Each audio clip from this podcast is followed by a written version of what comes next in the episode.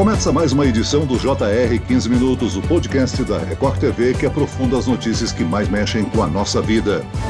Chegou a hora da decisão no Cariocão 2021. No sábado, às nove da noite, acontece a primeira partida das finais do Campeonato Carioca de Futebol desse ano. E a disputa pelo título será entre Flamengo e Fluminense, um dos maiores clássicos do futebol brasileiro. Os dois times voltam a se enfrentar no sábado seguinte e a Record TV vai transmitir os dois jogos para todo o Brasil. Para dizer o que se espera dessas duas partidas, nós temos aqui o xerife Ricardo Rocha o zagueirão da seleção brasileira, que jogou tanto no Flamengo quanto no Fluminense. Ricardo Rocha é o comentarista da Record TV e também será nossa companhia nas transmissões. Bem-vindo, Ricardo. Obrigado, Celso. Um abraço. É um prazer falar com você e comentar um pouco dessa decisão, né? Uma decisão merecida. Para mim, as duas melhores equipes, tecnicamente e taticamente, desse campeonato. Eu acho que é justo estar Fluminense e Flamengo nessa final. E para essa conversa, quem também está aqui com a gente é o repórter da Record TV, Fábio Peixoto, que tem trabalhado na cobertura dos jogos desde o início do campeonato. Bem-vindo, Fábio. Olá, Celso. Olá, Ricardo. Todos aqui numa expectativa muito grande para essas duas partidas. E, inclusive, eu vou até conversar com o Ricardo, nosso companheiro de transmissão, até porque o Flamengo tem um time estrelado, mas o Fluminense vem crescendo né, nos últimos jogos. E olha, eu quero saber se tem favorito né, para esse jogo ou nos clássicos os jogadores se superam e é difícil prever um resultado para essa partida, Ricardo. Se superam, Fábio. Se superam por quê?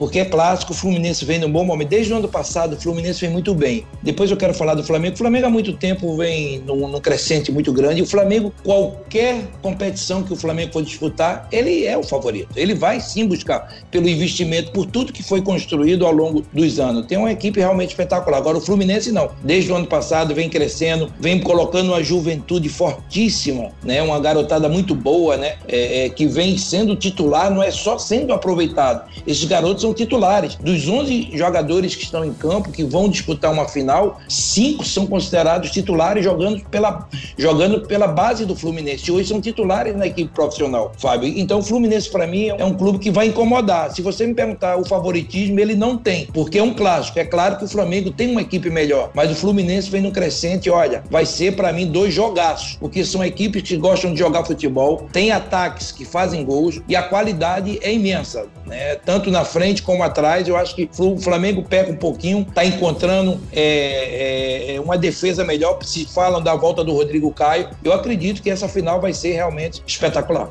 Ainda mais porque Fluminense e Flamengo se enfrentaram duas vezes esse ano, uma vez no Campeonato Brasileiro e outra no Campeonato Carioca, e o Fluminense venceu as duas, ou seja, por mais que o elenco do Flamengo seja recheado, o embate é sempre muito equilibrado. Agora, a gente falando das, das últimas semifinais, né? Nos dois jogos das semifinais, tanto do Flamengo quanto do Fluminense, ah, Flamengo que venceu os dois jogos tranquilamente contra o Volta Redonda, a gente até esperava uma partida mais é, acirrada entre as duas equipes, e o Fluminense que empatou o primeiro jogo e venceu o segundo jogo, é, fazendo três gols em cima da Portuguesa, que era até então a melhor defesa do campeonato. O que, que você pode falar a respeito dessas semifinais? Isso interfere para a chegada desses times na final, na, daquela moral que os times chegam na final? Muito, muito. E você vê um crescente desses jogadores, desse time também. O Flamengo, ele teve uma coisa boa para mim nesse campeonato carioca. Foi o ressurgimento de dois jogadores que estavam desacreditados, né? É, o, o Michael é um deles, né? E o Vitinho. São dois jogadores que a torcida não, não tinha uma certa confiança quando entrava. E na realidade, eles não jogaram muito bem desde as suas contratações. E nesse carioca, tiveram um nível espetacular. Isso é muito bom para o Rogério Senna, que tem um ataque espetacular. A gente já sabe o ataque do Flamengo, né? Com, com Gabigol, Pedro, toda, todos, todos esses jogadores. O único jogador que tem mantido um nível muito bom quando tem entrado é o Pedro. Os demais não. Então o Vitinho e o, e o Michael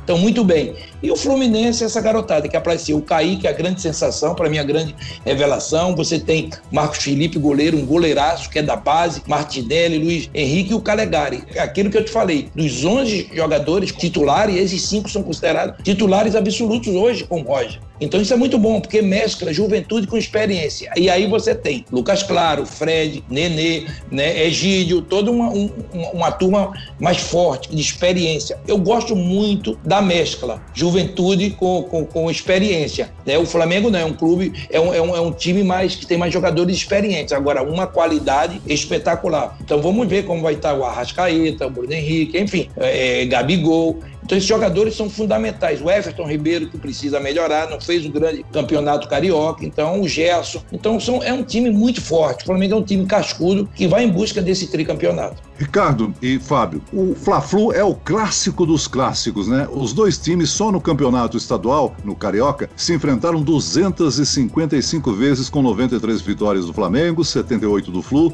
e 84 empates. Agora, número grandioso, superlativo, é o de público no Maracanã, mais de 194 mil pessoas. Isso aconteceu em 1963. Ricardo, você jogou no tempo do Maracanã com Geraldino, né? Joguei, joguei peguei público mais de 100 mil pessoas, é, Celso. Então, é, é, espetacular, é lindo, né? E eu sinto falta dos Geraldinos. Eu acho que deveriam ter, dentro do Maracanã, algum setor para os Geraldinos. Ele faz falta, eles fazem falta.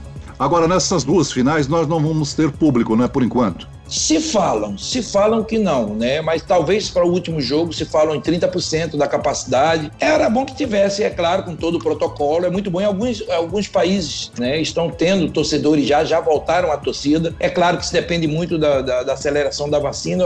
A final, a grande final, vai ser sábado que vem. Mas a gente espera, estão se estudando de na final ter pelo menos 30% do torcedor em campo. É, até complementando em relação a essa a final com público ou não, a ideia é justamente fazer como foi a final da Libertadores, Palmeiras e Santos no Maracanã, é apenas com convidados dos clubes, inclusive já há uma lista que esses clubes já estão preparando para ter esses convidados, mas a federação ainda embarreirou é, esse tipo de torcida no primeiro jogo, então a expectativa realmente é para o segundo jogo já ter um público para torcer para as equipes nesse clássico na final. Ricardo, você falou em mescla de juventude com os veteranos, né? Gabigol versus Fred é um, uma boa disputa de artilheiros, não? Muito, muito. E muita história tem aí. Olha, o Fred, para mim, é um dos maiores é, artilheiros do futebol brasileiro de todos os tempos. É um jogadoraço. A identificação dele com o Fluminense é perfeita, perfeita. E quando ele pega essa garotada junto com ele, então é espetacular. Gabigol vai bater todos os recordes. Se tiver no Flamengo jogando um, dois, três anos, está batendo os recordes já e vai bater, porque realmente tem fome de gol, gosta de jogar. Teve alguns jogos que esperava que ele não jogasse, ele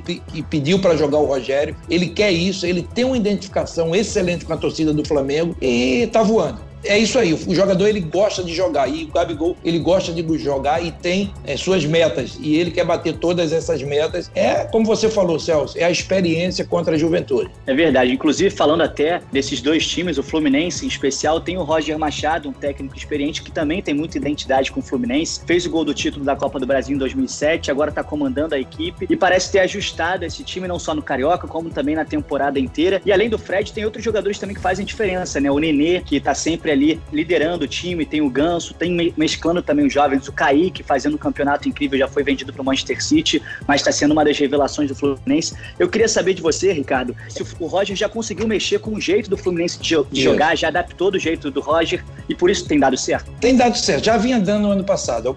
O, o, o, ele tem dois, duas pessoas que são importantes no grupo, jogadores, que é o Nenê e o, e o Fred, e fora dele o Marcão, né? Também o Marcão está ajudando muito, né? Porque conhece o Ayrton também, tem ajudado, são dois ex-jogadores que estão no Fluminense, tem ajudado bastante o Roger. Agora, é claro, essa mescla ela é, ela é fundamental. Para você ter uma ideia, eu vou falar aqui alguns jogadores contratados esse ano pelo Fluminense. Você vê o David Braz, o Manuel Casares, o, o, o Abel Hernandes, o Bobadilha, e ainda tem, somando a esse, o Samuel e o Wellington, Samuel Xavier, que foi o lateral que jogou no, no Ceará, e, e o, o Wellington, o volante. Então você vê nenhum desses jogadores contratados, você vê uma aposta de juventude para o futuro. São jogadores experientes. Por quê? Porque a juventude o Fluminense já tem. O Fluminense faz muito bem isso, esse trabalho com os garotos. Então contratou, se você pegar, só jogadores experientes. Tem o Nino, que joga na zaga, o Lucas Claro tem 29 anos, e o Nino tem 23, 24 anos, veio, do, veio de, de Santa Catarina. E, e, e, o Nino, ele está muito bem. Então, se você pegar essa mescla de juventude com experiência, ela está muito, Fábio, ligada às contratações do Fluminense. O Fluminense não contratou ninguém jovem para um futuro. É contratou verdade. jogadores cascudos, porque essa juventude dele já trabalha. Ele faz isso muito bem. Então a gente espera realmente um grande jogo. Não, até complementando a respeito até do, da base, né, dos dois times. O Flamengo e o Fluminense, os dois times sempre no cenário nacional estão chegando nas categorias de base, sub-20, sub-17. São campeões de Copa São Paulo Futebol Júnior, são campeões brasileiros de Copa do Brasil. São jogadores, times que estão com muitos jogadores na base da seleção brasileira, então realmente vem mostrando a força dessas equipes. Né? Vem, e junto a isso, Fábio,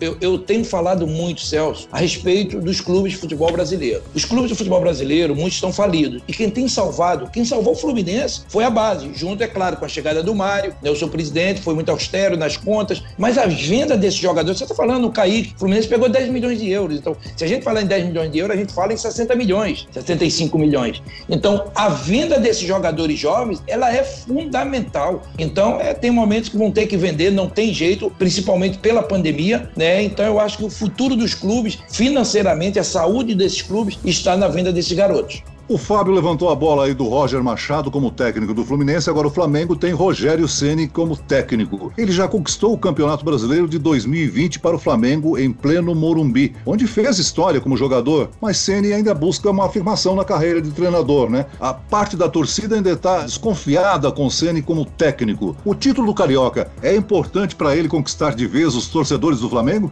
Eu acho que sim, eu acredito. Mas olha, eu não concordo com a torcida do Flamengo, não, tá? Eu acho que o Rogério foi um baita treinador. Ele não começou bem no São Paulo, mas o que ele fez no Fortaleza foi uma mudança espetacular. Não deu para fazer seu trabalho no, no, no Cruzeiro, voltou para o Fortaleza e foi perfeito. O Rogério, para mim, é um treinador consolidado. Eu, eu gosto do Rogério Senna, é porque o maior problema do torcedor do Flamengo é que ele vê na sua cabeça a equipe do Jesus, de Jorge Jesus. Olha, eu nem sei se Jorge Jesus voltar hoje, se essa equipe vai jogar igual. Tô te falando de coração, Celso. Então, eu acho que o torcedor tem que ter calma. O Rogério conquistou três títulos, já que disputou, conseguiu é, conquistar o Campeonato Brasileiro, né? A, a, a... enfim, o Rogério é um treinador jovem e capacitado. Olha, eu conversei com alguns dirigentes do Flamengo e, e eles não pensam em, em, em, trocar de treinador, não. O Rogério começa a entender esse time do Flamengo, começa a entender os jogadores, os jogadores gostam dele. É claro que o Rogério tem sua maneira de ser, um pouco mais fechado, mas assim, eu gosto do Rogério Senna e eu acho, pelo curto espaço de tempo que ele está no Flamengo, ele disputou três títulos e ganhou os três. O que é que essa torcida quer mais? Ah, eu gostaria de que o time jogasse mais. Jogasse mais, amigo, só com Jorge Jesus. Eu não vejo nenhum clube brasileiro dando espetáculo. Nenhum. Nenhum clube brasileiro dando espetáculo como foi o Jorge Jesus na sua época e na sua passagem pelo Flamengo. É verdade, o Jorge Jesus realmente marcou época aqui no futebol brasileiro e a gente vai ver um jogo muito de estratégia, principalmente nessa primeira partida, né, Ricardo? Até porque nenhum dos times às vezes quer se arriscar mais para não tomar um resultado maior e, ser difícil de reverter no segundo jogo. A gente tem que lembrar que é um jogo de 180 minutos, persistindo no empate, tem a disputa dos pênaltis. Agora eu quero saber de você, Ricardo, qual você acha que vai ser a estratégia adotada por cada treinador nessa primeira partida? Talvez o Flamengo com mais posse de bola, o Fluminense num contra-ataque, é isso o Kaique de um lado, Luiz Henrique do outro, do Fluminense acaba segurando o Isla e o Felipe Luiz. Como é que vai ser essa estratégia, Ricardo? É como você falou, eu acho que vai ser, bom, vão se estudar. Agora, a característica das equipes são, são ofensivas, não tem como ficar atrás. Vão ter muita marcação, claro que vão ter no meio-campo, principalmente. Agora, o Fluminense vai buscar esse contra-ataque com velocidade no fundo, como você falou, com o Luiz Henrique, principalmente com o Kaique, está atravessando um grande momento. E até porque também não dá para você trazer esse time do Fluminense muito atrás, porque o próprio Fred, é claro, é um grande goleador, ele precisa estar um pouco mais perto da área. Então, se você traz esse time muito no meio-campo, como é que você vai buscar esse contra-ataque no fundo se o Fred fica muito longe da área? Então, é isso que tem feito muito bem o seu treinador, né, né, o Roger, e colocando o Fred um pouco mais na frente para que quando chegue no fundo com velocidade ele esteja na área, bem posicionado. E o time do Flamengo é a posse de bola, é a qualidade, é o toque forte, principalmente com a entrada do, do Bruno Henrique do lado esquerdo de diagonal, o, a mesma coisa com a Rascaeta, né? E o Gabigol, que você tem que ter uma atenção total. Ricardo, você já participou de várias decisões. Como é que é a adrenalina do jogador numa partida decisiva como essa? É uma concentração total, Celso. A concentração ela tem que ser total. Eu me lembro quando a gente foi para a final da, da, da, Copa do Mundo, o Parreira falava sempre que a gente ia passando de fases, né? até chegar à final ele falava erro zero. Então, amigo, erro zero, não pode errar. Que às vezes um erro pode complicar e você perder um título, um campeonato. Então a atenção tem que ser redobrada, estudar bem o adversário. O Fábio falou uma coisa certa: se você toma uma goleada num jogo como esse, recuperar no segundo jogo é praticamente impossível, porque é uma final e dos dois lados tem muita qualidade. Cada partida tem uma estratégia especial, né?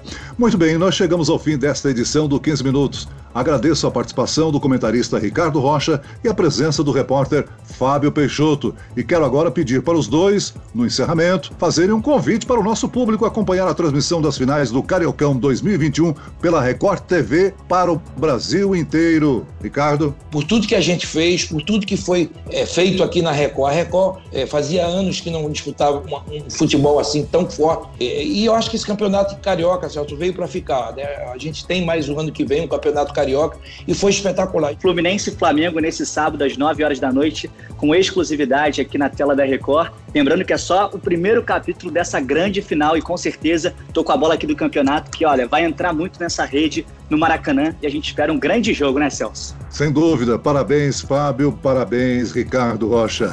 Esse podcast contou com a produção de Homero Augusto e dos estagiários David Bezerra e Larissa Silva. Sonoplastia de Pedro Angeli. Coordenação de conteúdo Camila Moraes, Edivaldo Nunes e Luciana Bergamo. Direção de conteúdo Tiago Contreira. Vice-presidente de jornalismo Antônio Guerreiro. E eu, Celso Freitas, te aguardo no próximo episódio. Até lá.